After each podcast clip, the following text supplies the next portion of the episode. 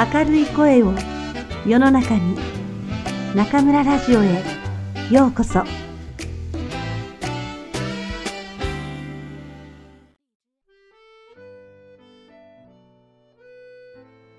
中村先生のおいしい記憶お寿司。好きな食べ物は何かと聞かれて2番目からは順位付けに頭を悩ませてもお寿司は50年近く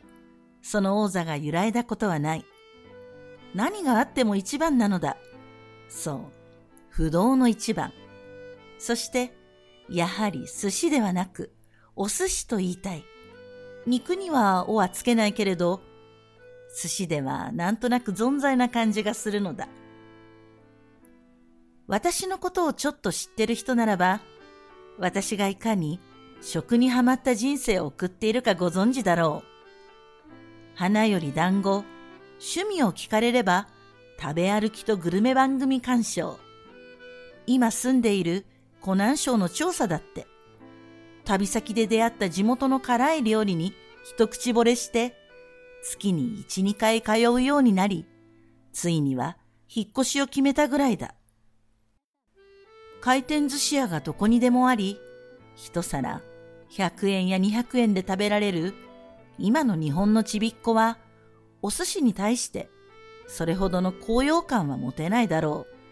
う。でも、50年前の昭和の子供にとって、お寿司は特別な日に食べるごちそうだった。家にお客さんが来た時や、何かお祝い事の時、食卓の真ん中には大きな寿司桶がドンと置かれる。マグロの赤、白身魚の白、きらりと光る青魚、しましま模様のエビに光沢のあるイカ、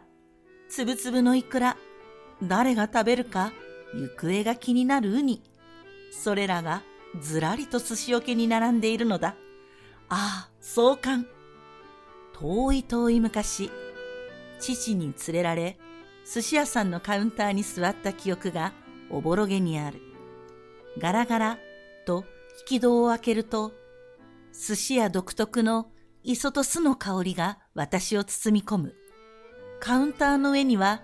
お寿司を乗せる付け台。壁には魚の名前が書かれた木札。大ぶりの湯飲みに濃い緑のお茶が継がれ、父が板前さんに何かを伝える。はいよと、威勢の良い板前さんは手品のように手を数回動かし、目の前にひょいっとお寿司を置いていく。幼い私でも一口で食べられるように握られたお寿司、パクッと頬張ると、口の中に幸せが広がる。高価なネタを遠慮なくパクパク食べる私を見て、板前さんは、この子は将来随分な美食家になるよ、と言ったそうだが、その予言は当たったみたいだ。高価なものは食べていないけど。そうそう、風邪をよくひく子供だった私。風邪気味で食欲がなくなると、母はお寿司を買ってきた。そこで食欲が復活すれば問題なし。そのお寿司すらちょっと、という時は、これはまずいと病院に連れて行かれた。そんなお寿司ラブの私が、海から遠く離れた中国の内陸地に21年間も暮らしているのは妙な話だと自分でも思う。今、私が時折口にする寿司は、あの頃のお寿司とは全く違うし、年に一、二回しかお寿司には出会えないけど、何事も憧れの存在は近くにいるよりも少々離れていた方がいいのかもしれない。一番好きなもの、それは単に美味しさだけで選んでいるのではなく、懐かしい思い出やなかなか会えない片思い感と相まって、絶対無二の存在になるのだろう。くんくん、1月号のエッセイが書き終わったから読んでみて。わあ、素敵な文章ですね。先生のお寿司愛が溢れています。お寿司の香りや色がこちらに飛び込んでくるみたい。さすが食いしん坊の先生が書くグルメエッセイですね。ゴージャンら、味の記憶っていくつになっても鮮明に残っているもんだね。子供の頃に好きだった食べ物のことって特別ですよね。お寿司って私は子供の頃からの付き合いだけど、くんくんはそうじゃないでしょ？ええ、私にとってお寿司は先生との出会いみたいなものです。初めて生魚のお寿司を食べたのも先生が連れて行ってくれた日本料理店だったし、それからお寿司を食べるときはいつも先生が隣にいました。そうそう、あの時のことは忘れられないよ。お店に入る前はくんくん、生魚は無理みたいなことを言っていたのに、食べてみたら美味しい美味しいってたくさん食べたよね。ええそれまで一度も生魚を食べたことがなかったですから、なんだか口にするのが怖かったんですが、恐る恐る食べてみたら結構美味しくて、それはまさに食わず嫌いだったね。それまで見たこともない食べ物を口にするって